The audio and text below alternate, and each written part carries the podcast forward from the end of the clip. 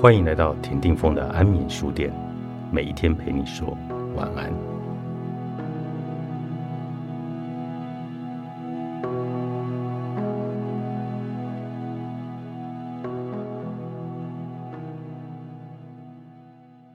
我们生活在一个失去自尊心的时代。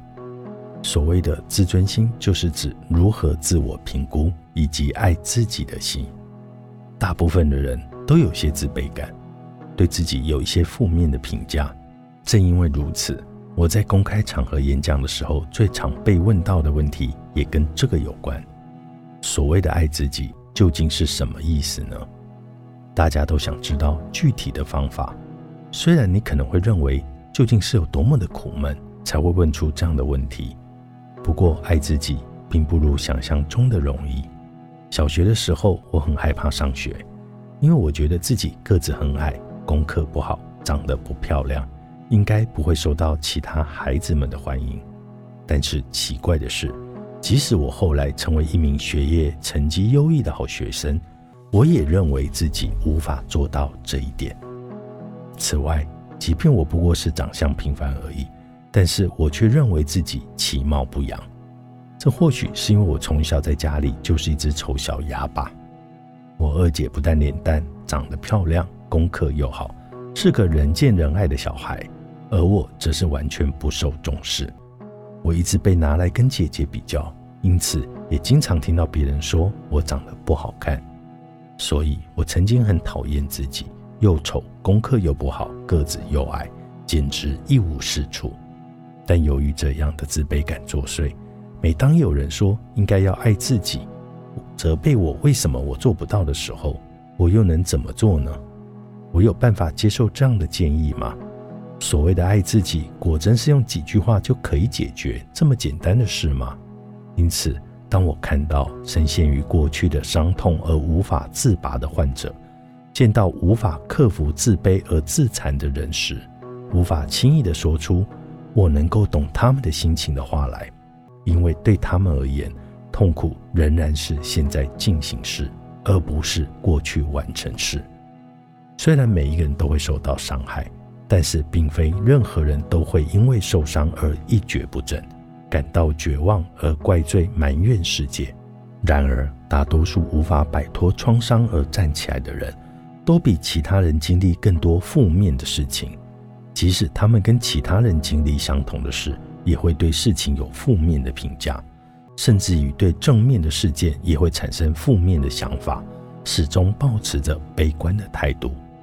如此一来，就没有值得高兴的事，全部都是令人不愉快的事了。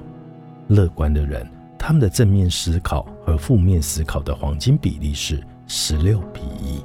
然而，那些无法摆脱创伤的人，却连正面思考也会被负面思考所驱离。人活着好累，我好脆弱，我的人生无法如我所愿，简直一塌糊涂。我好讨厌我自己。说这些话的人，结果他们连自己存在的意义都加以否定，认为自己是一无可取而毫无价值的人。那些对人生持负面态度的人，每当面临新的挑战时，会太快做出我不能做的决定，因为他们认为这是保护自己不再受伤的唯一方法。由于担心自己可能会因此摔倒而受伤，所以他们不骑脚踏车。由于害怕被抛弃，所以可能会错过一场新恋情；由于害怕会失败，所以也错失了机会。然而，只要活着，不管我们如何期望，都会发生不愉快的事。这就是人生。无论一个人能力再怎么出众，都无法避免不幸。这意味着，无论再怎么努力，也没有什么办法可以完美的阻止伤害的事故发生。虽然他们认为自己建造了一堵墙，可以避免受到外界的伤害，但事实上只是制造了自顾心灵的牢笼。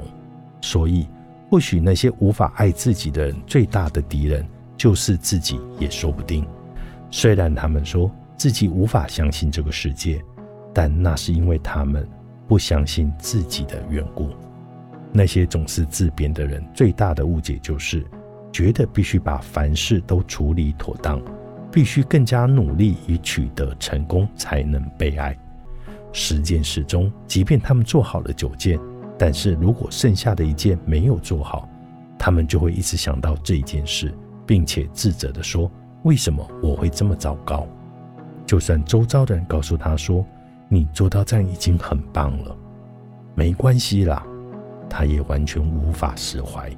他们梦想着呈现完美和理想的模样，不断的鞭策自己。如果这些努力没有办法得到别人的肯定，他们立刻就会陷入自我贬义的泥沼之中。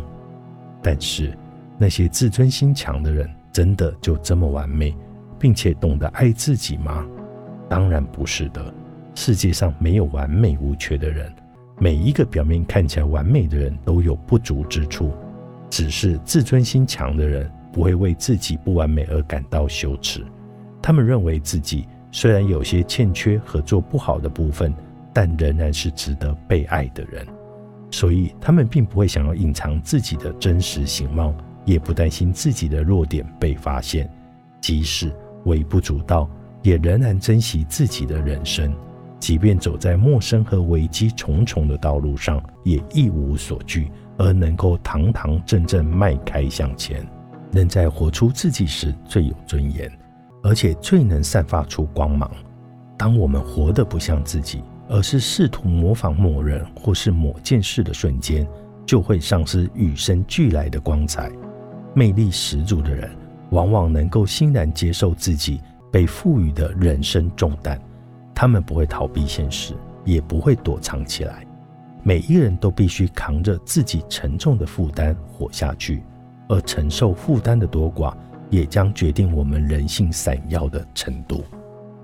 你和我之间，作者金惠南，大田出版。